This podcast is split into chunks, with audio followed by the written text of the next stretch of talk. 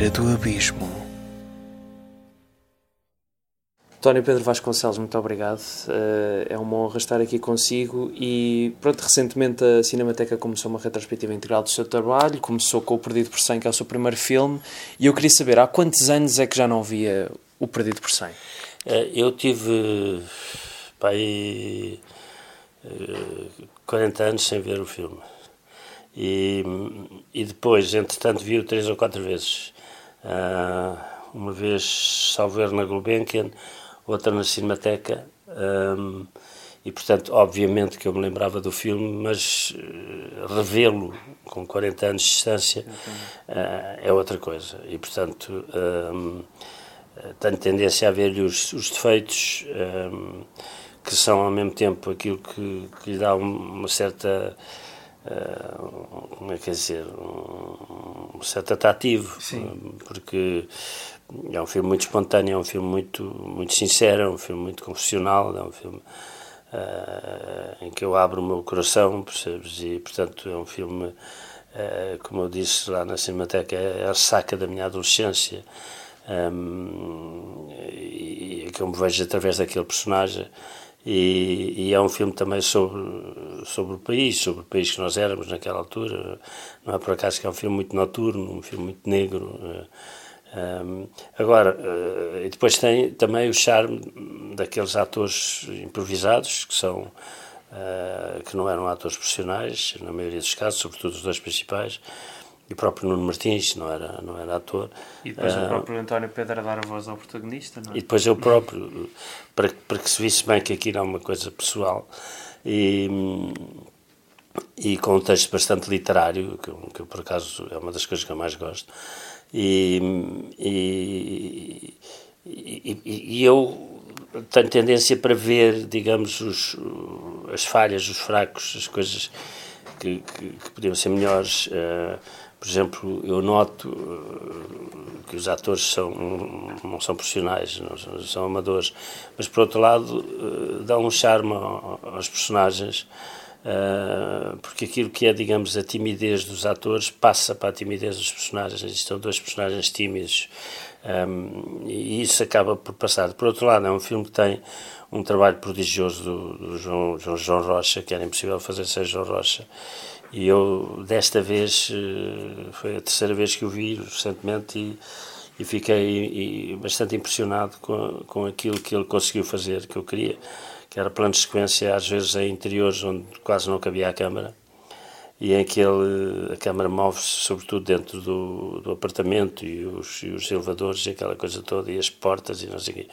E ele eh, move-se ali como eu queria, em planos de sequência que são é, alucinantes, quer dizer, e, e, mesmo, mesmo o travelling no carro, que era uma coisa muito difícil, e sobretudo a câmara não treme, porque eu não queria que parecesse que era a câmara à mão. Sim.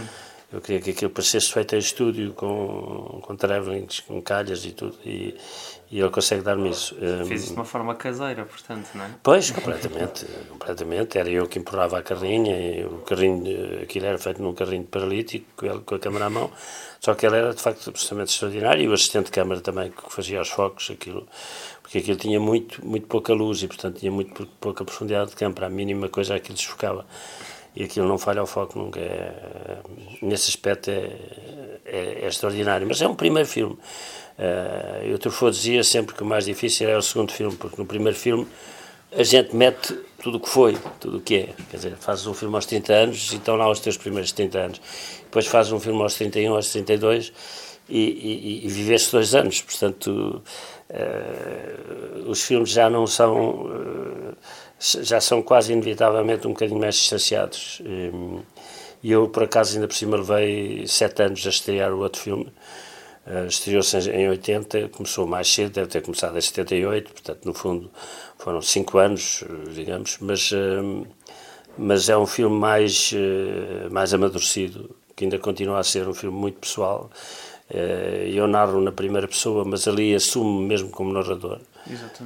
Assumo como, como, como não só narrador, como criador dos personagens. Sou eu que crio os personagens, sou eu que decido o seu destino, um, ou que interpreto o destino. E, e portanto, continua a ser um filme muito pessoal, um filme com voz off, em que o personagem é muito o meu alter ego, mas também é já muitos dos, dos meus amigos, porque eu, eu não fui exilado e, portanto, mas eu vivi muito perto com, com dois grandes amigos exilados, sobretudo o Jorge Martins e o Carlos Saboga, e, e, e, portanto é muito também aquele uh, sentimento que eles tiveram de viver muito tempo fora, uh, ter saudades num Portugal livre e poder voltar à pátria, mas por outro lado tinham já um, um certo enraizamento numa sociedade aberta, como era a sociedade francesa, e onde, que era o centro da cultura naqueles anos 60, e portanto, 60, 70, e portanto, depois teve dificuldade em readaptar-se a Lisboa e ficaram por lá, acabaram por ficar por lá. Um, e, e, e, portanto, é um filme que já começa a ter alguma distância. E depois o, o, perdido, o, o, Lugar do Morto, é, digamos, o fim dessa trilogia, em que os personagens são alter egos, são uma espécie de road movies, de certa maneira, ainda que o, o terceiro, o Lugar do Morto, tem um lado muito um, de influência do filme negro. E já está a consolidar um bocado para as narrativas que sim, ia sim, apurar sim. mais já, à frente. Já, já começo a, é o primeiro filme feito em 35mm, uh, com muito menos uh, câmera à mão uh, e, e, com um decupagem muito mais rigoroso. É um, é um filme onde eu já estruturo mais a, a narrativa, porque nos outros, uh, o filme, todos os outros filmes foram muito planeados. Eu tenho cadernos inteiros com notas sobre, sobre os dois filmes, uh, o Perdido por Sem o lá. Portanto, eu sabia muito bem o que é que ia fazer, mas apesar de tudo, a narrativa era uma narrativa um bocado em aberto e, portanto, os, os, a voz off, de alguma maneira, permitia preencher ou anunciar uh, coisas que não, que não são vistas. Uh, e, e comentar as, algumas coisas que são vistas e portanto um, no terceiro filme já não há voz off é o primeiro onde a voz off tinha um bocado a função da música ainda que no segundo filme havia voz off e música mas menos voz off do que no primeiro e no terceiro abandonei completamente a voz off apesar de continuar a ser muito o meu alter ego e muitas minhas obsessões, sobretudo no que diz respeito a, a toda, toda uma, uma reflexão sobre o amor, sobre a paixão, sobre, sobre, sobre o sexo, sobre a relação com as mulheres, sobre o desejo, sobre, eh, enfim, que nunca me abandonou até, até hoje, mas que nos últimos filmes está diluída numa reflexão eh, ou seja, os personagens deixaram, deixou de haver um personagem que, que era o meu alter ego, e, e, eu passei a interessar-me pelo mundo à minha volta. Não é que nos outros não esteja refletido o mundo à minha volta. Eu, por exemplo, uma das coisas que me impressiona no, no Oxalá, que eu também durante anos não vi, e recentemente vi duas ou três vezes seguidas, é, é, é que aquilo é um, é um, retrato de uma época. Uh, se o primeiro é a ressaca da, da, adolescência, o segundo é a ressaca da revolução.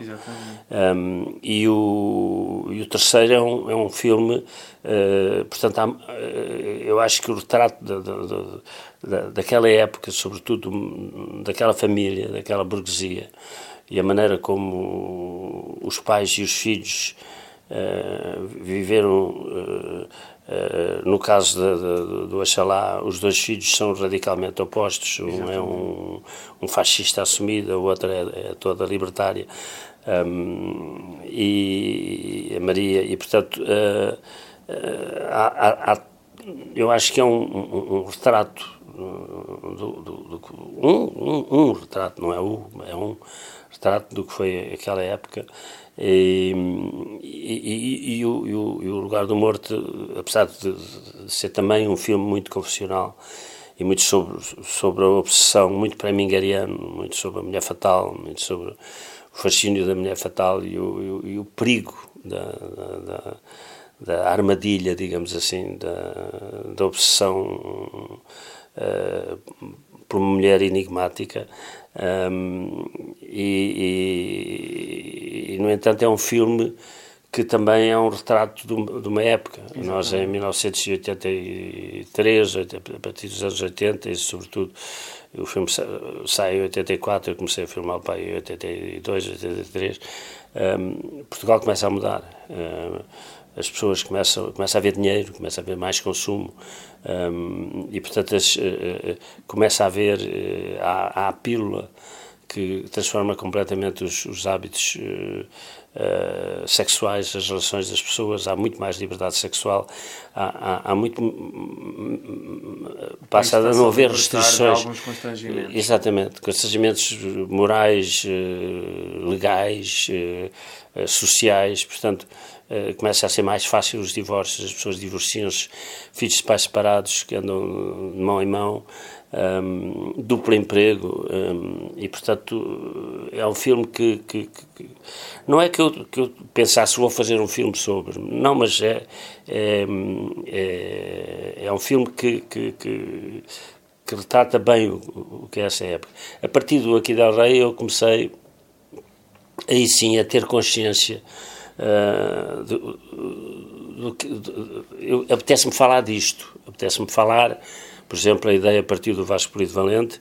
Eu disse, por que não fazer um filme histórico? Porque é que nós não devemos poder fazer um filme histórico? E tive que arranjar... Uh, foi uma empreitada enorme. Bah, foi, tive que arranjar 30 vezes mais dinheiro do que tinha. Eu tinha 32.500 contos e arranjei um milhão. Uh, Levou-me 5 anos um, e, e, tive que fazer uma, uma coprodução, porque eu também achava que Portugal que, que, Portugal tinha que, deixar, que tinha entrado na Europa e, portanto, tínhamos de deixar este isolamento Exatamente. na matéria de produção, porque a grande força da, da, da Europa e do cinema europeu nessa altura foi a coprodução. Uh, o cinema italiano, o cinema francês, que faziam Já tinha uma longa tradição Exatamente. de coproduções. Sim. E, e, e, portanto, e a coprodução tem uma vantagem, é que nos permite ter mais dinheiro uh, e permite-nos automaticamente que os filmes ou neste caso a série, são exibidos nos países que são coprodutores.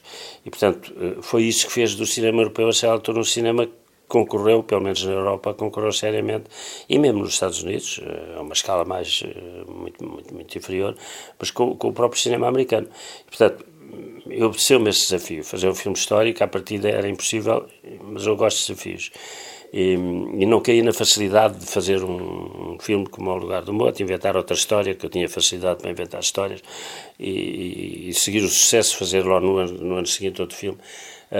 Não, levei cinco anos a, a, montar aquilo, mas são, foi uma ideia de Vasco Polido Valente fazer um filme histórico, que é um pouco uma reflexão sobre Portugal, sobre, sobre o país naquela altura, a, a, a mudança, digamos assim, da, o, aquilo que iria ser a mudança da, da monarquia para, para a República, os ideais liberais, etc., e, e republicanos. E, e, e, a partir daí, todos os meus filmes são, uh, começam. Uh, por uma, por uma reflexão que, que, que é completamente espontânea, mas que eh, não é uma reflexão sobre, sobre mim próprio, é uma reflexão sobre o mundo à minha volta.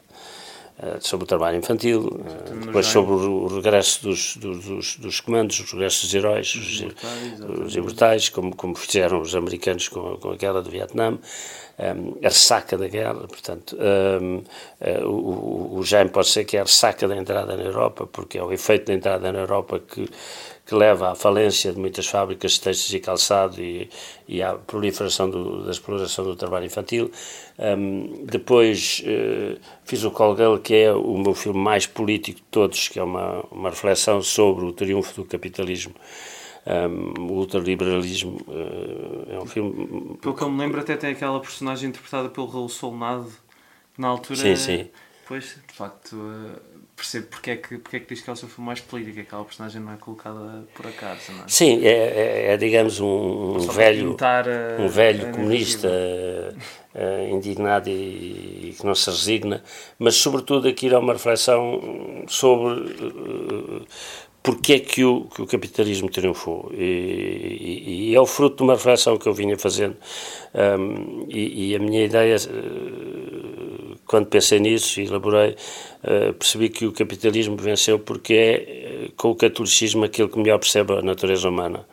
Um, aquilo que melhor percebe o, o que é o, o, o que são as tentações como o Shakespeare identificou as tentações, uh, ou no caso da Igreja, os pecados, não é? Que é, uh, digamos, as, as, as, os instintos mais nefastos e maléficos, quer dizer, o ciúme, a ambição, um, a ganância, o orgulho, um, um, uh, quer dizer, tudo aquilo que no, no, no, Shakespeare é um tratado das paixões eh, nefastas, digamos assim, repito, que a, que a Igreja identifica como os pecados, não é? Um, e, e, só que a Igreja, a Igreja faz toda uma doutrina e toda uma uma, uma campanha, uma política para que as pessoas evitem a tentação de, de, de cair em tentação. Exatamente. Uh, porque sabe que isso é uma coisa que autodestrói as pessoas. E, e o, o, capitalismo é ao contrário. O capitalismo instiga as pessoas a, a, a pecarem, a irem atrás dos seus instintos uh, consumistas, o, a, ir atrás da ambição, ir atrás da, da, do, do, da luxúria, do sexo, do, e portanto uh, o, o, o, capitalismo usa essa sabedoria para corromper as pessoas. E, e, e, e o Colgar é o filme mais, mais político de todos, porque é de facto uma reflexão sobre sobre o que tinha o que estava a acontecer ao mundo depois da queda da União Soviética, ou seja, se, se o dinheiro é, é, o principal valor, porque é o que dá poder, é o que dá posição, é, é o que dá acesso, digamos, a, aos bens, é, é, digamos, à satisfação dos sentidos, é, e em que os valores morais ficam para trás. Uh, porque é que um polícia há de ser honesto, porque é que um político há de ser honesto, porque é que uma mulher há de ser honesta. Honesta no sentido, porque é que uma mulher eh, que é o caso da, da, do personagem. Precisa da... de, de enverdar por aquela profissão. Isso. Pois, porque, quer dizer, porque é que uma mulher há de, há de estar atrás de um balcão de um, de um, supermercado com uma vida eh, horrível, a ganhar miseravelmente, se calhar a ser assediada pelo patrão, um, ehm, a ter que atravessar muitas vezes o Tejo para ir tomar conta dos filhos, a ter uma vida miserável, se tiver um corpo bonito num dia ganha aquilo que ganha à vontade em três ou quatro meses. E, portanto, uh, porque é que não há de sacrificar a chamada virtude um, a favor do seu, do seu bem-estar pessoal? E, portanto, uh, mas não é. O filme chamou-se Call Girl porque ela é, de certa maneira, o personagem que polariza tudo, central, mas, mas o polícia e o, e o autarca são duas, dois outros personagens onde essa, essa ideia, uh, o polícia não, o polícia é um polícia que, que não, não aceita a, a corrupção, mas o chefe dele, ele percebe que o chefe dele, que é completamente acomodado e, e, e, e suscetível de ser corrompido, não é? E, ele tem, digamos, uh, uh, uh, pode escolher entre, entre, entre corromper-se ou ser um, um polícia sério. E, e, o autarca também. E, e houve uma coisa que me, que me impressionou sempre, que foi a, a história da Mónica Levinsky. A Mónica Levinsky foi, muito poucas pessoas se, se aperceberam disso, mas ela foi um instrumento de, de, de, dos, dos, poderes do Wall Street para convencer o, o, Bill Clinton. Não teve, ela foi dirigida. Exatamente. Uh, e foi dirigida para uh, uh, obrigar o, levar o, o, Bill Clinton a cometer um, enfim, um, um pecado sexual um, e, e poderem culpá-lo para ameaçá-lo com impeachment para ele assinar as leis, eh, a revogação das leis de Glass-Steagall, que eram as leis que regulavam a banca, e, portanto, Wall Street queria, naquela altura em que a União Soviética tinha desaparecido, um, eh, transformar a banca em sociedades de investimento e a poder fundirem-se com as companhias de seguros, coisa que as leis de Glass-Steagall, que vinham do Roosevelt, impediam. E, e, daí o desastre da banca que, que, que provocou em 2008 o, o, grande desastre, digamos assim, do, do, das sociedades que, que, que, no fundo acabaram por pagar a falência dos bancos. E, portanto, essa ideia da, da, de uma mulher que serve para corromper um político, neste caso um autarca, que depois mais tarde se repetiu com o Strauss-Kahn e tal, um, foi que me levou a fazer o Colgate. Portanto, mais uma vez, é um filme sobre, eh, em que eu reflito muito mais sobre o mundo à minha volta do que propriamente sobre, os, sobre os meus, as minhas relações pessoais e, digamos, com, com o universo feminino. Um, e, e, depois a seguir fiz o A Bela e o Paparazzo, que é o meu filme mais leve, num certo sentido, eh, porque eu queria falar daquele fenómeno das, das, das vedetas das novelas e das... Até porque tinha filmado com a Soraya e percebia o que era o assédio brutal de, dos paparazzi. E, e o Tiago teve uma ideia, que eu acho que é uma ideia brilhante, que era a ideia de, dela se apaixonar pelo paparazzi que anda atrás dela. E, e aquilo só podia ser tratado em comédia romântica, mas uma comédia mais à Billy Wilder. Uh, ou seja, onde, onde no fundo há ali uma crítica feroz do que é o mundo da, da publicidade e das novelas e, da, e, do sucesso fácil e tal. E, e, é um dos filmes que eu mais gosto. Eu acho que é o, talvez o meu filme mais perfeito no sentido clássico do termo, porque okay. uh, um filme de género não é fácil de fazer e o equilíbrio entre o cómico e o, e o lado romântico, um, eu acho que está muito conseguido. É um filme que tem o melhor plot, uh, o ponto de partida, o melhor conflito uh, de todos, que é de facto um conflito clássico, uh, no sentido em que é muito, muito claro.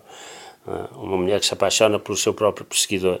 Um, e, e, é um filme também em três atos, muito bem estabelecido. Portanto, é um filme que eu gosto, mas é obviamente um filme não é um filme fútil, é um filme sobre, sobre um mundo da futilidade, que é completamente diferente.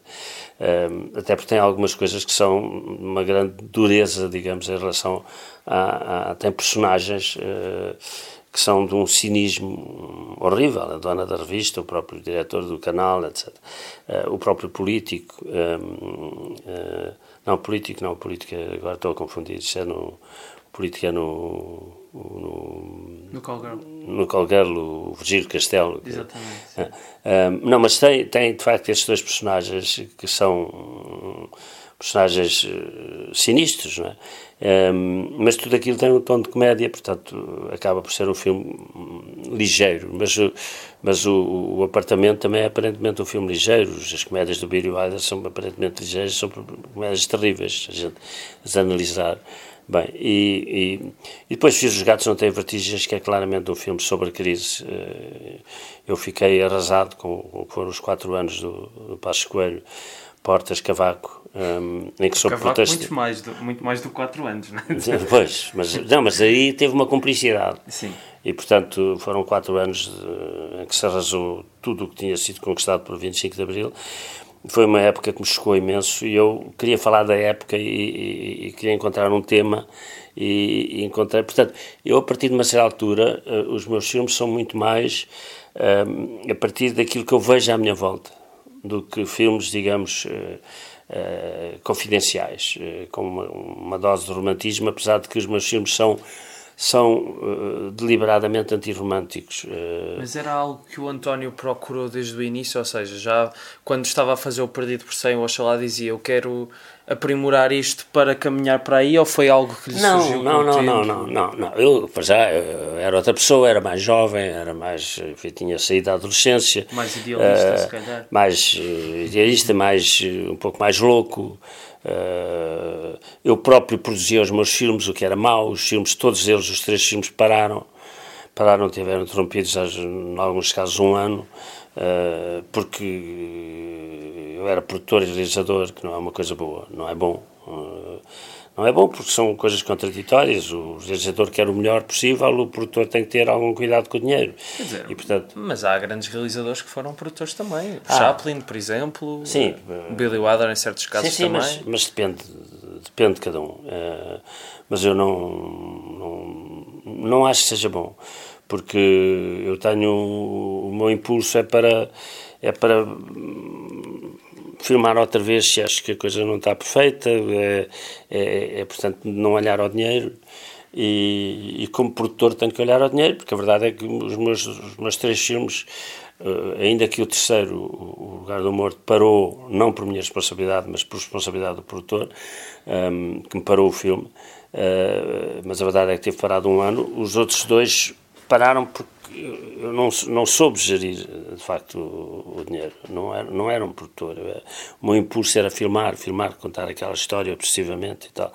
E, e a partir de uma certa altura uh, amadureci e, por outro lado, um, uh, eh, digamos, entre aquilo que foi a deriva do, do Godard e a, e a constância do Truffaut, eu eu optei pelo Truffaut. O Truffaut sempre foi, aliás, entrevistei duas vezes, sempre foi o meu grande inspirador, mesmo como crítico, acho que foi o maior crítico de todos os tempos de cinema, nunca mais haverá outro igual. E, e portanto, apesar do, do, do, do Godard ser mais fulgurante, o Godard teve um desvio que, que a mim não me interessava. Sim. Não me interessava. Interessava-me uh, aquilo que o Truffaut dizia sempre, e que o Renoir dizia, e que o Chaplin dizia, que o Capra dizia, que o Hitchcock dizia. Nós não podemos perder o, o, o contacto com o público. Uh, fazer um filme é, é, comunicar com uma plateia. Portanto, nós temos que fazer os nossos filmes, os filmes pessoais que nos interessa fazer, mas temos que ter a, a, a nossa arte consiste em, em comunicar, em saber comunicar. Eu quero fazer rir as pessoas porque é importante que elas riam de certas situações, é importante que elas se comovam com outras situações, é, é importante que elas tenham medo noutras situações que é importante criar suspense, é preciso ansiedade, é preciso criar surpresa, é preciso criar uh, uh, compaixão, é preciso criar uma série de sentimentos e isso é a arte do, do, do, do narrador, do, do, contador de histórias, seja cineasta, seja... Mas o contacto com o público não é algo que, é assim, independentemente de, de um realizador querer fazer uh, uma comédia ou um filme mais introspectivo, se calhar quererá sempre ter público, não é? Quererá sempre chegar a alguém. Acho que há uma. Eh, isto da minha perspectiva de pessoa que obviamente não tem o historial de vida que o António tem, nem viu os filmes ainda que o António viu, nem sei se nunca verei, porque não vou conseguir ver, passar um dia na Cinemateca Francesa como fez durante dois anos todos os dias, mas, hum, mas parece-me que, por exemplo, há uma, há uma enorme diferença entre o Truffaut dos 400 golpes e o Truffaut do Último Metro. São filmes eh, e, e, ambos são bastante populares, não é? Por, Sim. Uh, quer dizer, o, o, o Truffaut dos 4 Sanku, lá está, é um filme sobre a sua própria experiência pessoal. Sim. Uh, e que, apesar de ter todas as inovações que teve e assim, chegou ao público e ainda hoje é um filme bastante popular. Exatamente. Não? E há outros filmes, eu por exemplo estava-me a lembrar ainda no caso francês do o Jacques Tati fez o Playtime, que na altura, não sei se foi um flop total, mas foi, foi um foi flop. Relativamente flop, até porque foi um filme muito caro. E, e, eu há dois anos ou três reviu no Nimas com uma sala cheia e as pessoas estavam a delirar com o filme. Claro. É daquelas coisas, se calhar também, às vezes, ou, ou, porque não estamos a comunicar com as pessoas na altura certa, Sim. ou. Sim, há filmes, já, não, há filmes, uh, há poucos, mas há alguns filmes e alguns cineastas que não são logo entendidos. Uh, mas, mas, digamos, uh, há muito poucos filmes que sejam só descobertos, digamos, 50 anos depois. Quer dizer, uh, uh, os grandes realizadores acabam, acabaram sempre por ser reconhecidos e por ser populares, como os grandes escritores.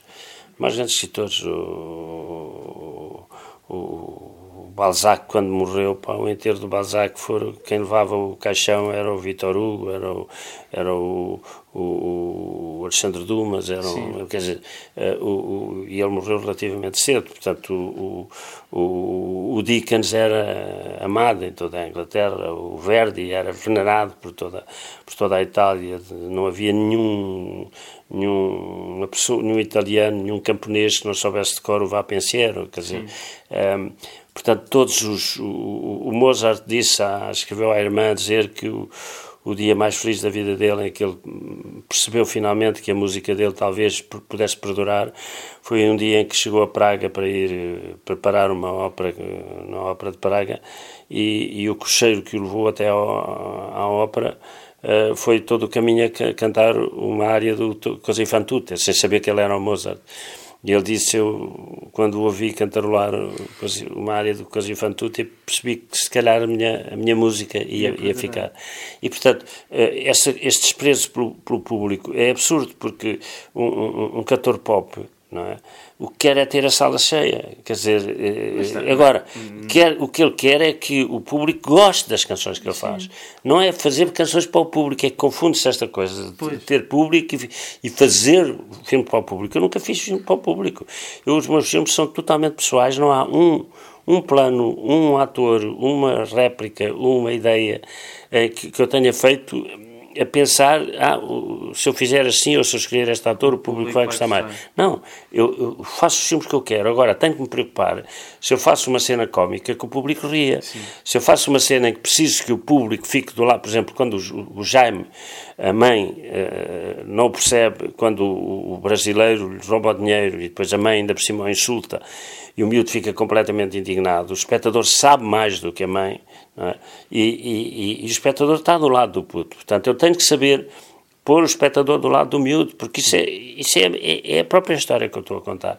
E, portanto, uh, uh, isso é uma preocupação que eu tenho e é uma preocupação que eu fui afinando. E, e, repara, há uma coisa muito importante, é que a novela vaga, a nova crítica dos guerras de cinema, o, o, o, o que me fez, eu vivia em Paris naquela, numa época fantástica, que foi os anos, princípios dos anos 60, Sim. em que havia os últimos críticos que passaram a realizar e, e ao mesmo tempo a Cinemateca, e eles próprios estavam na Cinemateca. Eu muitas vezes estive na Cinemateca com o Truffaut e com o Godard e com o Rivetti e com o Romero e com essa gente toda, uh, que iam também ver filmes, ao mesmo tempo estavam a fazê-los. Porquê? Porque eles, eles descobriram os clássicos e ajudaram-me a descobrir os clássicos. E uma das coisas que eles fizeram foi fazer-nos amar alguns cineastas americanos que eram desconsiderados para a crítica, Sim. porque Hollywood era um sistema industrial. Ora, dentro de um sistema industrial, pessoas como o Preminger, como o Capra, como o Hitchcock, como o John Ford, uh, como, como o Hawks, como todos eles, eram grandes legisladores e grandes autores. Eles impunham a sua marca. Os filmes do Hawks têm uma marca, uh, os filmes do Hitchcock têm uma marca, os filmes do Capra têm uma marca. E essa luta que os legisladores, alguns legisladores tiveram para dentro de um sistema industrial, impor a sua visão, é uma luta fantástica. E, e, e portanto, e eu sempre tive admiração por esses, por, esses, por esses autores. Foram eles que me ensinaram a viver e que me ensinaram a fazer cinema, juntamente com alguns cineastas europeus, como o Renoir, como o Becker, como o Rossellini, como o, como o Fellini, como, enfim, como outros, de certa maneira o Antonioni, outros vieram a seguir, um, como o Bergman, como o Pasolini, como o Mizoguchi, como o Ozu, como muitos, e depois mais tarde, como os primeiros filmes do Scorsese, uh, como, enfim, uh, foram eles que, que, que me ensinaram a, a, ver cinema e a fazer cinema. E, e, foi essa aprendizagem que eu fui apurando, e sobretudo dando muito mais importância um, ao guião, à escrita, à construção, uma construção cada vez mais sólida, e, e por outro lado, digamos, a perceber que eh, eu tenho tudo a ganhar em ter um produtor, mesmo se às vezes tive conflitos com os produtores, eu prefiro ter um produtor que se ocupa da, da parte financeira e da organização. E, e, e, e, em que eu respeito o dinheiro dele e ele respeita o meu trabalho. E estamos os dois a querer fazer o melhor filme possível. Uh, e ainda por cima tem uma vantagem, é que eu, eu sou produtor, como era produtor, eu tinha que lidar com os atores e com os técnicos numa dupla função que era ao mesmo tempo negociar com eles o, o cheque que lhes pagava e ao mesmo tempo dirigi-los. Um, e não é bom, não é bom. Portanto, eu prefiro que os atores contratam com o produtor e eu depois só tenho que trabalhar com eles como, como realizador. Como realizador. Uh, e com o diretor de fotografia é a mesma coisa, percebes? E não sou eu que organizo o plano de trabalho. Sim, claro, claro. Uh, é, foi uma coisa que eu fui aprendendo, aprendendo aos poucos, porque os meus primeiros filmes são filmes. Eu não fiz uma escola de cinema, eu aprendi cinema a ver cinema e depois com a prática. E portanto, eu não tinha, eu vinha muito daquela escola da Nouvelle Vague, que era filmar um pouco, sobretudo Godard, não é? Improvisar bastante, com poucos meios, etc. E, e a pouco e pouco fui percebendo que o cinema é, é, é, é uma arte uh, muito cara uh, e que envolve muitas pessoas e que uh, exige uma grande organização. Tu não podes acordar amanhã e dizer, olha, hoje vou filmar isto, Sim. porque está bem, vou Vai filmar isto, mas onde é que está a casa, onde é que está a roupa, onde é que está o ator, onde é que está não sei o quê. Portanto, quanto melhor se preparar um filme, mais liberdade depois tu tens para improvisar. Eu, por exemplo, improviso imenso uh, a filmar, mas, mas improviso com um, um quadro uh, pré-estabelecido em que eu sei que as coisas estão lá, uh, as coisas que eu preciso estão lá. E depois com essas coisas e com esses atores e com aquele script, eu, eu sei qual é a minha margem de improvisação. E, e, portanto, isso dá-me outro, outro conforto. Não é que eu gosto do conforto, porque eu estou sempre a inventar uh, histórias e situações e, e, e, maneiras de contar a história uh, que me põem desafios. Por exemplo, Os Imortais é um filme uh, complicadíssimo do ponto de vista narrativo. Muito complicado. E, e, foi uma coisa que me deu imenso gosto. Por exemplo, fazer A Bela e o Paparazzo era um desafio de que eu tinha muito medo, porque era a primeira vez que eu fazia um filme de género. E o filme de género tem regras. E, portanto, eu tive que me pronto, me cingir a isso. Depois uh, uh, há outros filmes que põem outros problemas, por exemplo, no, no, nos Gatos Não Têm Vertigens, eu, eu, tive que inventar uma coisa que, que eu, até ao fim, até à projeção, não sabia se ia funcionar, que era um, um, um, um homem que morre e que, e, que reaparece como um fantasma uh, à mulher. E, e, portanto, era, era uma coisa que eu não sabia se ia funcionar. Eu gosto, eu gosto disso, gosto de, uh, eu não gosto de me sentir demasiado confortável. É? E, portanto, uh, mesmo o, o, filme que eu fiz a seguir, o, o, o Amor Impossível, Amor Impossível é um filme com uma construção muito complexa também. Um, e portanto, uh, eu, eu gosto de estar. Agora, por exemplo, de fazer um filme sobre, sobre o. Acabei de fazer um filme sobre o Parque Meia nos anos 30, que é uma coisa também muito complexa, porque tu tens que construir decores. Filme de época. Uh, um filme de época. Uh, por outro lado, era um filme que tinha dois lados: tinha o dia a dia das, das pessoas, dos protagonistas, e tinha as cenas de revista. Um, e havia essa dupla como é que dizer, há no filme o lado da representação, não é? E do ensaio da representação e ao mesmo tempo da vida uh, secreta e diária dos, do, dos, dos, protagonistas. E esse equilíbrio, até mesmo em termos de fotografia e de, e de digamos, de, de, de tipo de, de, situações. É? Uma coisa é metade do filme são situações de revista, que eu estou a filmar números de revista mas estou a filmar os números da revista ao mesmo tempo que a revista evolui e os personagens evoluem. E, portanto, é, é outro desafio. Eu, eu gosto de me pôr desafios, mas gosto de, de ir afinando cada vez mais a, a, a minha capacidade de comunicar, ou Sim. seja, de construir bem uma história, de contar bem, de fazer o plano com a escala justa, fazer o decupagem justo, fazer, o, fazer um plano de sequência quando é preciso, fazer um plano, uh, um, um, gerir os grandes planos, a escala dos planos, uh, a maneira como se mete a música, tudo isso são, são coisas que eu fui, digamos, afinando. coisa que nos primeiros filmes eu não tinha tanta essa necessidade, porque eu tinha era uma grande necessidade falar de mim, da minha experiência, de, de, de, eh, muito menos do que uh, falar do mundo à minha volta. E aí, mais uma vez, é, é, é sobretudo a experiência do Preminger, que foi talvez, nesse sentido, o realizador que mais marcou, porque o Preminger começou por fazer metade da carreira dele sobre a sua obsessão com as mulheres e sobre o complexo de Eletra, é? as mulheres apaixonadas por pai ou por um pai putativo e, e, e, a partir de uma certa altura começou a olhar à sua volta e a fazer filmes sobre o Advice and Consent, o Anatomia de um Crime, uh, o Êxodos, o, o Cardeal, uh, tudo, filmes sobre, sobre uh, o mundo à sua volta, sobre a sociedade à sua volta, portanto, em que não há um alter ego, em que todos os personagens têm as suas razões e eu gosto disso, gosto de, uh, por exemplo, os Imortais têm uma galeria de personagens em que nenhum deles é verdadeiramente bom, Sim. mas também, uh, tirando talvez o Rogério Samora, que é de facto um personagem shakespeariano, que é um personagem uh, vingativo, mean, etc. E isso também é bom. O Hitchcock dizia que os filmes eram tão melhores quanto melhor, melhor fosse o mal. E eu às vezes gosto, como por exemplo o, o, o personagem do, do, do, do, do, do Colgal, do o Moros, que é o personagem diabólico, né? e que é um mal, um mal que tem prazer em ser mau que é uma coisa muito shakespeariana, não é? Quer dizer, o Iago tem prazer em ser mau, o Ricardo III tem prazer em ser mau, um, é, o lado diabólico, digamos assim, né? Uh, do Mefistófeles, do Fausto, enfim.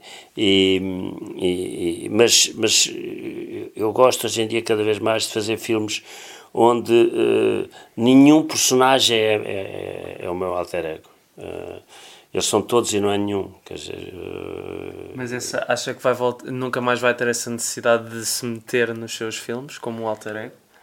Não, eu tenho, eu tenho, vamos lá ver, eu tenho uma, um desejo de uh, que o meu último filme, uh, se eu conseguir controlar e se tiver essa possibilidade, eu gostava de fazer um último filme onde eventualmente até voltasse a pôr a vez off okay. e que fosse um filme que fosse um pouco o, o, o resultado da minha do que é do que é ter vivido uma vida um, e que seja também uma reflexão sobre, sobre o mundo, o mundo que, que nós vamos deixar e que, e que provavelmente um mundo um pouco assustador que pode vir, mas que seja um filme sobre um, um, um, homem, digamos, não direi da minha idade, mas quase, enfim, um, sobre.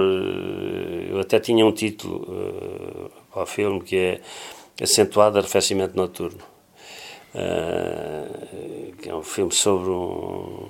Uh, sobre o homem no, no, fim da vida, um pouco inspirado no, no Chekhov, na gaivota do Chekhov. Uh, inicialmente a minha ideia é um encenador é um tipo com muita experiência, já, já, já maduro e, e, e que uma atriz jovem apaixona-se por ele. Um, mas ele tem a sua própria vida, tem uma mulher. Eu não quero antecipar, mas. Uh, uh, isso, isso faz lembrar um pouco. Um pouco a gênese do Cinédoc Nova York do Charlie Kaufman, que é um encenador que no fim da vida, mas ele quer fazer uma peça sobre a vida, então é uma peça que, ele nunca consegue concretizar. Pois. É de, mas portanto era a partir daí, ou seja, seria uma espécie de Oxalá parte 2. sim, eu, sim, sim, sim, porque o, o Oxalá tem uma coisa é que uh, o personagem é um personagem uh, muito mais amadurecido do que o, do que o Arthur, do, uhum. do, do, do, do Perdido por 100. Uh, é um personagem que, apesar de tudo, teve uma experiência do exílio, teve tem uma experiência já por trás e que já tem uma relação com as mulheres uh, mais muito, desenvolvida, digamos assim. Mais desenvolvida, portanto já tem algum uh, cuidado uh, em se envolver demais, uh, já tem algum cinismo em, relação, em relação ao amor. é um homem que inclusivamente põe o, o que começa a ter, digamos assim, uma profissão, começa a perceber que pode ser um escritor, uh, portanto, uh, que pode ter uma vida uh, profissional própria. portanto, já é um personagem um, um, pouco mais amadurecido. Curiosamente, o, o, o do, o do e é até às vezes um bocadinho irritante. Um, o, o, o do, do, Lugar do Morto é um pouco mais ingênuo, porque Sim. não resiste à, àquela mulher fatal, não é? Como, nos, como no filme negro, que é Exatamente. uma coisa que eu, que eu adoro e que sempre me inspirou, enfim, filme negro. E, e portanto, nesse sentido, seria talvez um filme uh, sim mais nesse, nesse estilo. É uma, é uma ideia que eu tenho e que eu queria escrever eu próprio sozinho porque todos os outros filmes têm sido escritos com, com, com o Tiago não é pelo Tiago, é com, é com o Tiago, com o Tiago okay. como, mas ele escrevi. é que acaba por ter a assinatura do sim, eu deixo, eu deixo assinar uh, e até porque ele, ele, ele atenção, fez um trabalho extraordinário foi uma uma, uma dupla fantástica foi e muitas das ideias são são dele até algumas ideias do uh, do próprio a ideia do filme uh, muitas vezes partiu dele Uh, depois foi elaborada por mim e, e, nós fazemos sempre 12, 13, 14, 15 versões do argumento um, e portanto há, uh, eu sou incapaz de filmar um argumento a não ser um dia que me aparecesse um argumento absolutamente daqueles que, tu, que é quase um milagre, que correspondesse a 100% àquilo que eu penso e àquilo que eu sou. Eh, eu sou incapaz de, de, de, É por isso é que eu tenho dificuldade em adaptar livros, porque os livros, por melhores que sejam, não sou eu. Portanto, uh, e o Tiago não sou eu. O Tiago tem ótimas ideias, um, é ótimo para diálogos, para tudo, mas em última análise o filme tem que ser meu. Portanto, eu trabalho muito, muito, muito sobre, sobre aquilo que ele, que ele escreve. Nós começamos por, por ter uma ideia, às vezes é minha, às vezes é dele, às vezes é dos dois. Um, depois, uh, antes de começar a escrever, estamos meses a, a, a partir pedra digamos, a partir da identificação do conflito, a, a, a criar, digamos, a, intriga, a estrutura do, do, do, do filme, Sim. e só depois é que começamos a escrever, e depois eu revejo, uh, e depois eu escrever, ele escreve, e depois revejo, escreve, depois eu reescrevo, depois, portanto, isso é um trabalho que eu, que eu, que eu adoro fazer e cada vez dou mais importância, porque quanto mais bem preparado, mais sólido for o argumento, mais fácil é para toda a gente, mais fácil é para os atores, mais fácil é para o decorador, mais fácil é para o guarda-roupa. Porque um bom argumento é um argumento em que o ator pergunta ao menos possível. Porque é tão óbvio porque é que ele tem que dizer aquela réplica, é tão óbvio porque é que ele tem que fazer aquilo. É percebes? Uh, que, que, pronto, depois cada um interpreta à sua maneira e às vezes eu, eu, eu trabalho muito com os atores, mas, mas, mas deixo-os também sempre a primeira, o primeiro ensaio uh, uh, eu deixo, eu fico à espera do que é que eles me propõem. Antes de dizer, olha, eu quero que faças assim ou assado. Não, está lá claríssimo no argumento. Portanto, põe-nos em confronto, aquilo sai sempre uma coisa um bocado tosca, mas vamos trabalhando em cima disso, não é? Mas eu, eu, eu deixo uh, que o ator me proponha coisas. E eu sou, eu costumo dizer, eu sou, mais que um diretor de atores, eu sou um detector de mentiras. Quer dizer, é, é o que eu digo sempre aos meus atores. Eu, eu sei o que é que me convém, o que é que convém ao filme e o que é que não convém. Uh, se, se, a ideia deles for, for no bom sentido, é ótimo, mas muitas vezes eles dão ótimas ideias. Sim, sim. Como o próprio diretor de fotografia às vezes me dá ideias. Agora, eu é que sou o filtro. Exatamente. Eu é que tenho de saber exatamente se aquilo me serve ou se não serve. Eh, mas isso é um, é um, trabalho fascinante, assim como o guarda-roupa. Eu não vou descrever o guarda-roupa, ou quer dizer, em certas coisas, o chapéu tem que ser um Panamá, não pode ser um chapéu, não sei quê. Pronto, uh, o, o, o, ator uh, é um tipo que anda sempre bem arreado, bem vestido, ou por contrário, anda com uma t-shirt ou não sei quê, mas, mas não, não vou descrever cada fato como, como o decor, não vou descrever o decor ao pormenor, a não ser que haja, por exemplo, um quadro que é importante ter, o estilo, o estilo e tal. Depois deixo inspirar-se e propor-me coisas. É? E isso é um, é um trabalho que eu gosto imenso. Mas isso eh, tem a ver com, com o script. Quanto melhor o script, quanto mais claro for a leitura do script, quanto mais evidente for uh, uh, porque é que as coisas estão lá, eh, porque é que acontece o que acontece, porque é que aquela réplica é aquela réplica. Um, mais fácil é para toda a gente. E para mim próprio, mais fácil é depois, no, no, no platô, eh, saber que decisões é que tomo, porque, eh, porque tenho uma ideia muito clara de, de daquilo onde quero chegar. Exatamente. Uh, mas estava a falar de não conseguir adaptar romances, porque lá está, não são a sua pois? ideia, mas via se há algum romance em especial que gostasse de. Se, se algum dia conseguisse, gostaria de levar para, para filme. Português? Português, estrangeiro. Uh, Diga-me aí um. diga um, diga um. Não, eu vou, eu vou, eu vou, vou, vou dizer. Eu, por exemplo, uh, uh, alguns dos romances que eu mais gosto, e isto que eu estou a dizer é absolutamente verdade. Um, eu, depois de escrever o, o script e, e, no primeiro caso, depois de fazer o filme, que foi o Aqui del Rei, eu apercebi-me que o Aqui del Rei é a, a, Cartucha de Parma. São os personagens da Cartucha de Parma. Uh, o, o, depois de fazer, o, de escrever o, a versão que eu julguei que ia ser a final, mas depois o filme teve parado um ano porque deixou de haver dinheiro, o Passo Escolho cortou dinheiro e eu tive que esperar um ano. Um, e eu fui reler o Dickens. Okay. Os gatos não têm vertigens. Fui ler os Dickens e descobri que aquilo era o David Copperfield. O David uh, Copperfield. E depois é... acabei por pôr o David Copperfield no, no filme. Sim. É lá dizer, a tomar consciência, a dizer, devias ler. E há um, há um personagem no David Copperfield e tal. Uh, mas mas espontaneamente aquilo era o David Copperfield. É portanto, o espírito, não é o livro propriamente. Exato, mas os personagens são muito, são muito idênticos. Sim. São muito idênticos, mas foi inconsciente. Uh, assim como me apercebi, por exemplo, que o Jaime é a continuação do Ladrões de Bicicletas. Uhum. Uh, assim como há muitas cenas uh, que, eu, que eu sei ou me apercebo depois que são réplicas ou, ou, ou, ou de filmes que eu gostei ou de, ou de livros que eu li porque eu inspiro-me. Eu aprendo mais com o Dickens, provavelmente, do que com qualquer outro, ou com o Tolstói, do que com qualquer outro grande contador, realizador, do que muitos realizadores. Aprendo muito com o Capra, aprendo muito com o Preminger, aprendo muito com. Enfim, mas uh, uh, com o Nicolas Rey, com o próprio Rossellini, com o Renoir, por exemplo, este filme é um filme muito renoiriano, este último filme. Um, e, mas, uh, agora, romance. Não, então vou-lhe fazer outra, outra questão. Já que também em várias entrevistas disse que que era muito mais, como acabou de dizer, muito mais influenciado pela literatura do que pelo próprio cinema na sua, no seu pensamento. O António ver-se ia escrever um romance?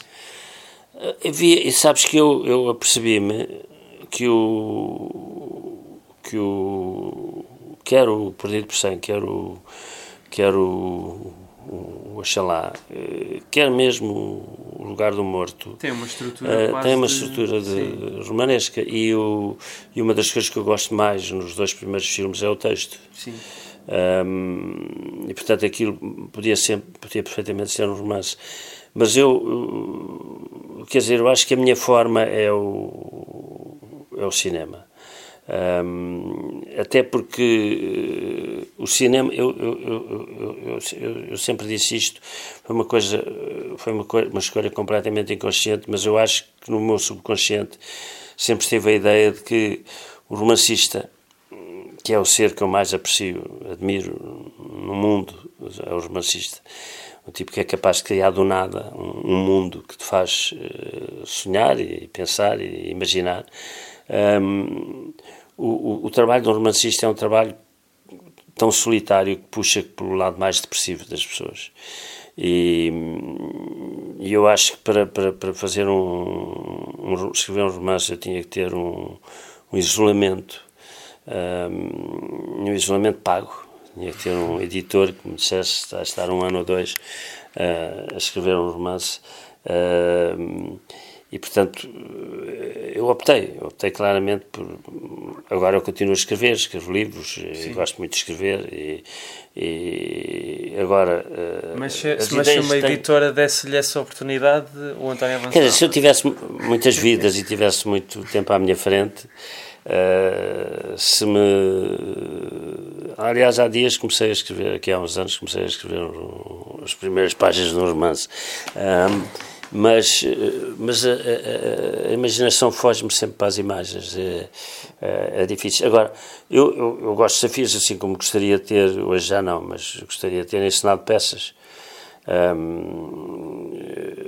nunca tive oportunidade. A única vez que me propuseram, o diretor do Teatro Dona Maria Uh, um mês depois foi, foi despedido e portanto não foi bom sinal. não, não, É, é alguma coisa a avisar-me que não que não metesse nisso. Uh, mas uh, gosto porque gosto de trabalhar com atores. E agora é o que eu digo se eu tivesse sete vidas de certeza que uma das coisas que gostaria de ter feito ou de fazer era era, era escrever escrever um romance. Acho que sim então, pronto, mas ainda, ainda vai a tempo, António, também. Agora, livros, quer dizer, há tantos, os, os livros, o problema dos livros é que o, o, o, os livros que eu gosto são livros tão pessoais Sim.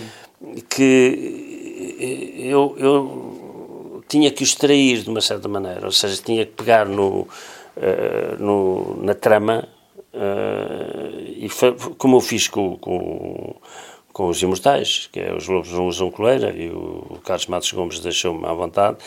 Aquilo são os mesmos personagens, mas o, o, o, meu filme é o oposto do romance, porque o, o Carlos Matos Gomes, o Carlos Valferraz, não gosta dos personagens, e eu sou incapaz de fazer filmes sem gostar dos personagens. Eu, aliás, digo sempre aos meus atores, eh, tu tens que ser o advogado de defesa do teu personagem. Por mais patife que ele seja. Sim. Como o Marlon Brando com o padrinho percebes? Exatamente. Tu tens de ser o advogado de defesa do teu personagem, ou Al Pacino com o padrinho. Dizer, hum, eh, tens que o tens que o defender uh, e, e, portanto eu tenho nos Imortais eu, eu gosto dos personagens gosto dos personagens, é evidente não, não gosto do Rogério Samora mas, mas tenta entrar na cabeça dele. E tentar perceber, se bem que não concordo. Exatamente. Uh, agora, passando para outro, outra coisa completamente diferente. O, o António, como, como também refere muitas vezes, e acho que muita gente sabe, também esteve envolvido na, na, no regresso do, do Manuel de Oliveira ao cinema hum. e da sua continuidade no cinema.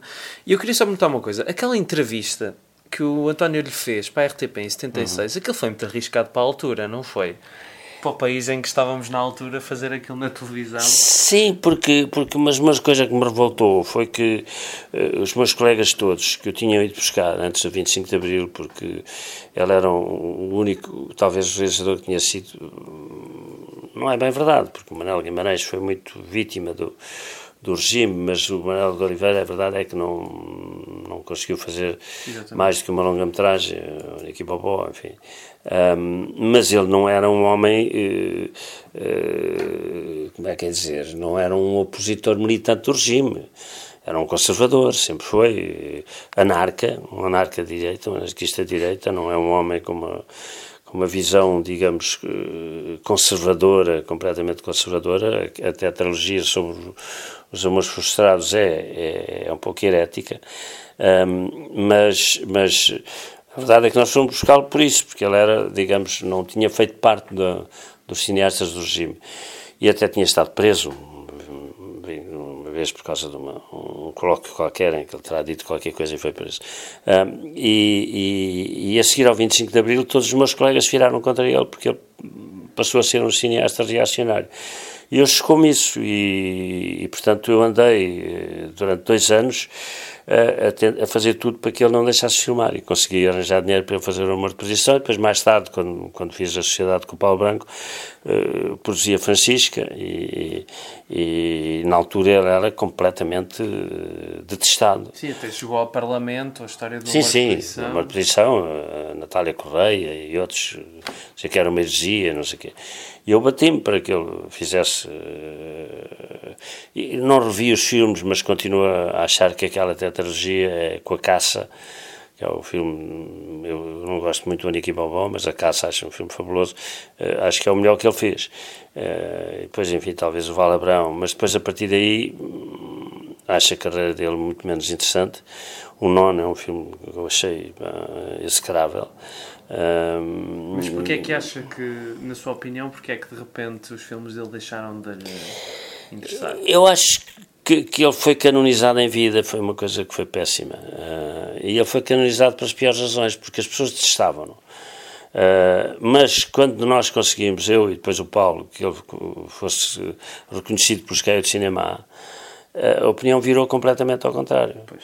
E depois as pessoas passaram a achar que ele era admiradíssimo lá fora, isso é uma questão provinciana e saloia, eh, e, e, e, portanto eh, continuavam a não ir ver os filmes, ou se iam ver os filmes não gostavam, mas diziam, mas pronto, mas ele é um mestre, o Manuel de Oliveira e tal. Eu acho que isso lhe fez muito mal.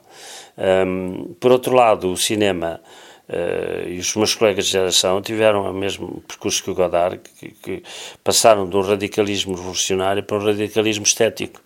E isso, só isso é que explica que uma pessoa como o Seixas Santos, que era o mais feroz inimigo do Manuel de Oliveira, que no, no fim da vida tenha dito que ele era o mais interessante cineasta vivo. Um, quando o Manuel de Oliveira, do ponto de vista. Com o tempo, não, é? não, mas o, o Manuel de Oliveira, do ponto de vista ideológico, como pessoa, não mudou nada. Não, uh, não mas se calhar portanto... mudou a forma como o Alberto Seixas Santos olhava para ele, se calhar. Não, porque. Mas está bem. Mas, não quero mas... estar a fazer de advogado de defesa dele. Mas... Não, mas, mas, mas, está bem, e as pessoas só lhes fica bem mudarem, não é? Mas, mas o, o que é que faz com que um, um homem. Uh, uh, que em, em 74, 75 acha que o cinema dele é um cinema reacionário, portanto que ele não deve filmar, não é? E que 40 anos depois diz que afinal ele é o, melhor cineasta vivo. Quer dizer, uh, só pode ser isso, só pode ser uma forma de radicalismo que a partir do momento em que esse, essa geração fica órfã do Che Guevara e do Mao, Mao Tse-tung, vira-se para um radicalismo estético é o percurso do Godard. O Godard era um maoísta feroz durante uns anos e de repente torna-se um, um, um, realizador uh, por opção marginal, uh, a fazer umas experiências que eu pessoalmente não, não tenho, não tenho grande paciência para aquilo. Uh, Mas que ainda continuam a, acho muito interessante. Para quem gosta, aquilo. Pronto, é, é o, é o Godard, é uma evolução que o Godard teve, como o Duchamp começou por fazer uma pintura mais clássica, depois surrealista e depois eh, tornou-se um, um, radical com os ready-made, etc. São coisas que, que, evoluções que acontecem e, que têm que se, que se respeitar. Uh, mas não sei o que é que era a tua pergunta. Não, estamos, era isso, era falar do Oliveira e porque é que achava que de um momento para o outro tinha deixado de interessar. Uh, mas, mas, mas pegando nessa história do, do Seixas Santos, na opinião do, do António, não houve realizadores que admirava quando era mais novo e que hoje em dia se calhar não lhe, não lhe dizem nada? Não, há duas, há duas coisas. Uma é realizadores que eu admirava e que depois começaram a fazer filmes deixaram de me interessar. Sim. Posso dar um exemplo. filmes que via na época. Não, mas são duas coisas diferentes. Por exemplo, Sim. o Scorsese Uh, morreu a partir de uma certa altura. Uh, o próprio Coppola fez os Padrinhos, mesmo o, o Apocalipse não, não, para mim não é um filme do outro mundo, mas vamos admitir que sim e tal. Uh, mas a partir daí é uma nulidade. Então os últimos filmes que ele faz são uma nulidade absoluta. Pronto. O Scott César não me interessa nada o que ele faz hoje. Um, o, o, o Almodóvar foi um cineasta gigante, fantástico, quer dizer, e, e os últimos três, quatro filmes são invisíveis.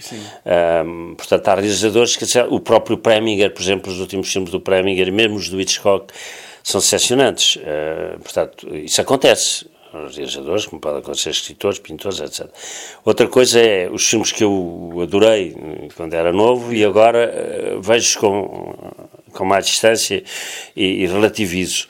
Um, não há muitos, sinceramente. Eu continuo a achar. Eu também não revejo muitos filmes, mas continuo a achar que, que o Buster Keaton era um gênio, continuo a achar que. que, que uh, eu, por exemplo, não sou um grande Hitchcockiano, mas uh, admiro imenso o Hitchcock, mas, por exemplo, continuo a gostar exatamente dos mesmos filmes do Rossellini, dos filmes, dos filmes do Renoir, dos mesmos filmes do Preminger, dos mesmos filmes do Capra, dos mesmos filmes do, do Fuller, dos mesmos filmes do Kazan, dos mesmos filmes do, do Orson Welles, dos mesmos filmes do, do John Ford, dos mesmos filmes do, do, do Fuller, quer dizer, uh, do, do, do, do Renoir, não, não tenho eh, assim que me lembre, uh, dizer, é pá, gostei tanto deste filme e afinal não é, não é tão bom.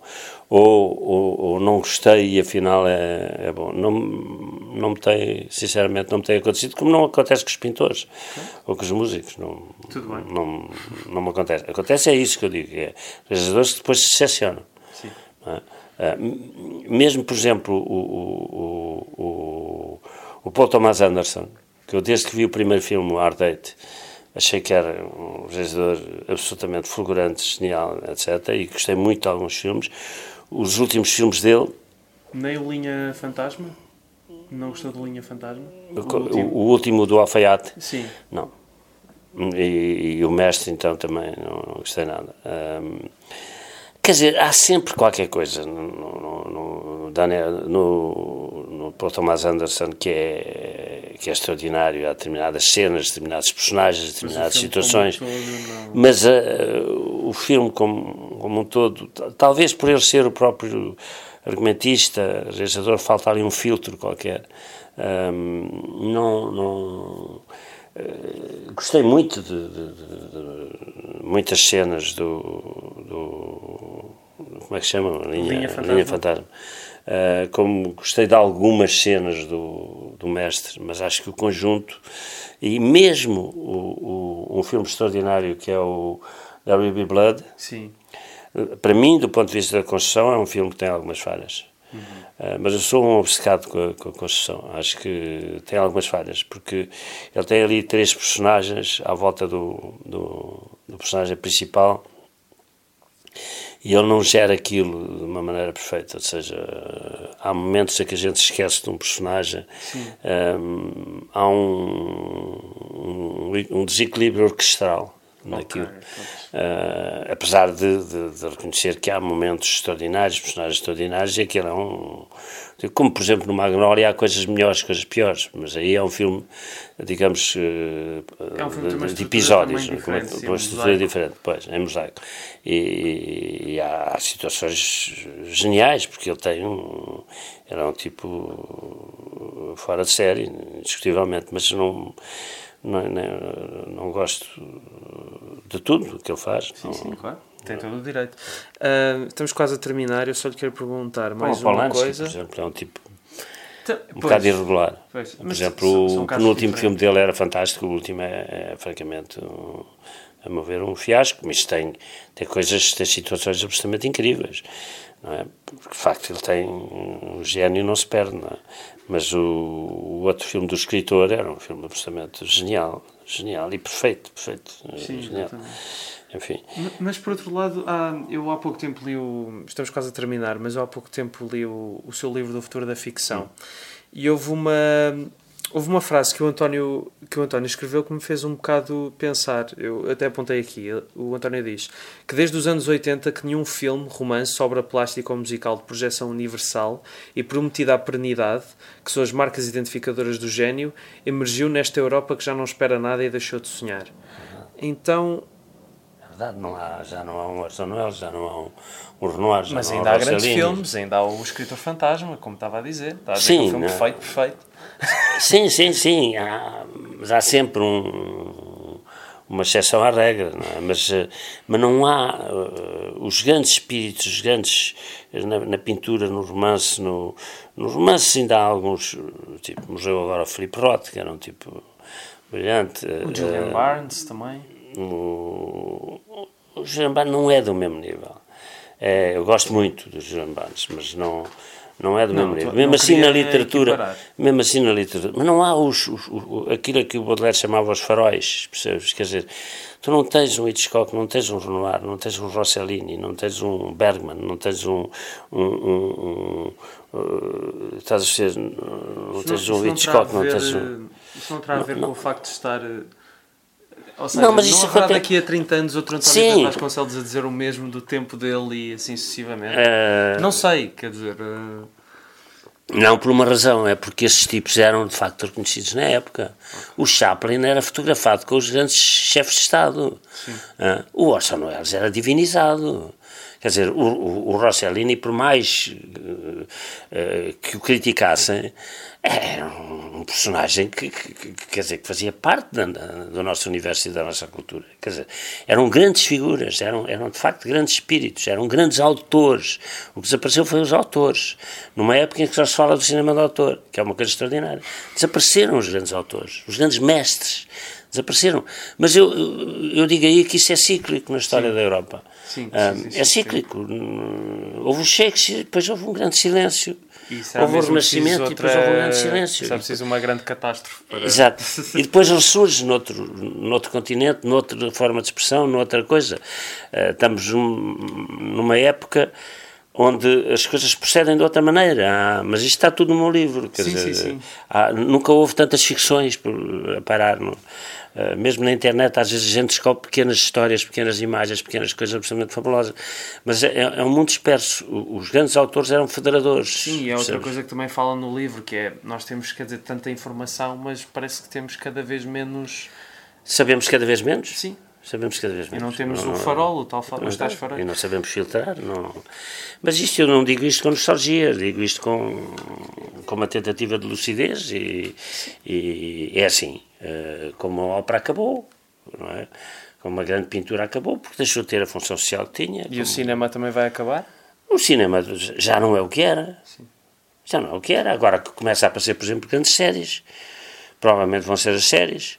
Ok. Eh, Por acaso é um, é um aspecto que já não, já não aborda no livro na altura. Não, Acho porque a série não não- tinha começado a, a- a emergir. E é uma forma nova de, de, de, de ficção, é? porque o que me interessa é o, é o mundo da ficção. Só para terminar, só uma coisa. Por causa disso, acha que é como a personagem do Oxalá que às tantas diz que tem um livro do Stendhal em casa que ainda não foi ler porque tem receio de escutar? É verdade, mas eu, eu, eu próprio fiz isso durante muito tempo e depois não resisti. António, muito obrigado Nada. e tudo bom. Tu, tu estiveste vivo este tempo todo. Como é que é possível? E porquê tudo isto? Ora, Sax, já percebi que tens a memória muito curta. Não te recordas do dia 23 de novembro de 2002? Assim de repente, não me lembro de nada desse dia, não. Pois bem, foi nesse dia que eu te conheci e que fiquei com a tua cara marcada na minha mente, para aguardar até o momento certo em que pudesse concretizar a minha vingança. Tu passaste por mim, eu era uma criança, eu estava a comer um delicioso gelado tipo perna de pau de contrafação e tu vieste a correr e foste contra mim. Eu fiquei sem gelado e tu foste embora sem ai nem ui. Nunca consegui recuperar da humilhação. E por isso chegou a hora de prestar contas. O quê? O que é que foi? A sério que bastou isso para tu ficares chateado até hoje e planeares esta treta toda? Epá, francamente, que infantilidade. Não gozes comigo, Sax. Senão eu vou dizer à professora. N não, não era isto. Um, Dou-te um balásio mais depressa, é o que eu queria dizer. Então, mas porquê deixaste todas aquelas gravações de entrevistas para eu investigar? Sax, eu só tinha deixado uma ou duas. Tu és tão pateta que não percebeste que eu ia clandestinamente acrescentando mais gravações. Achas mesmo que eu iria deixar 31 gravações feitas antes de morrer? Eu já tenho dificuldade em ter um convidado de 15 em 15 dias, quanto mais ter tantos antecipadamente. Mas foi assim que eu, Rui Alves de Souza, utilizando vários nomes falsos, pude seguir todos os teus passos e descobrir-te finalmente. E já agora, qual é a sensação de teres feito a encenação da tua morte para nada? Pois, estava a seguir uma pista falsa. O que vais fazer comigo? Ora, Sax, acho que já não há volta a dar. Desta é que vais mesmo morrer. E vou ver tudo atentamente e disparar várias vezes para me assegurar que não tens nenhum truque na manga. Seu canalha. Então e como conseguiste convencer todos os meus arqui-inimigos a chatearem-me de vez em quando para me desviar da investigação? Os vilões de hoje em dia já não são como os de antigamente, Sax. Vendem-se por muito pouco. Bem, acho que chegou a tua hora. Queres dizer algumas últimas palavras? Sim. Vai dar uma volta ao milhar grande. Ah, ah, ah, ah! Ser bem educado, Sax. Depois disto, nunca mais ninguém vai ouvir falar de ti. E eu poderei descansar em paz no maior dos anonimatos. Encontramos-nos no inferno, sacana. Assim espero. Até lá!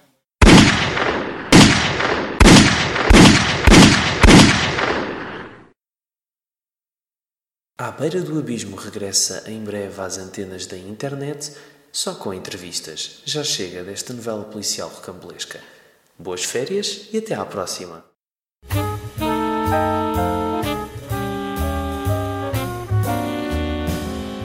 À beira do abismo.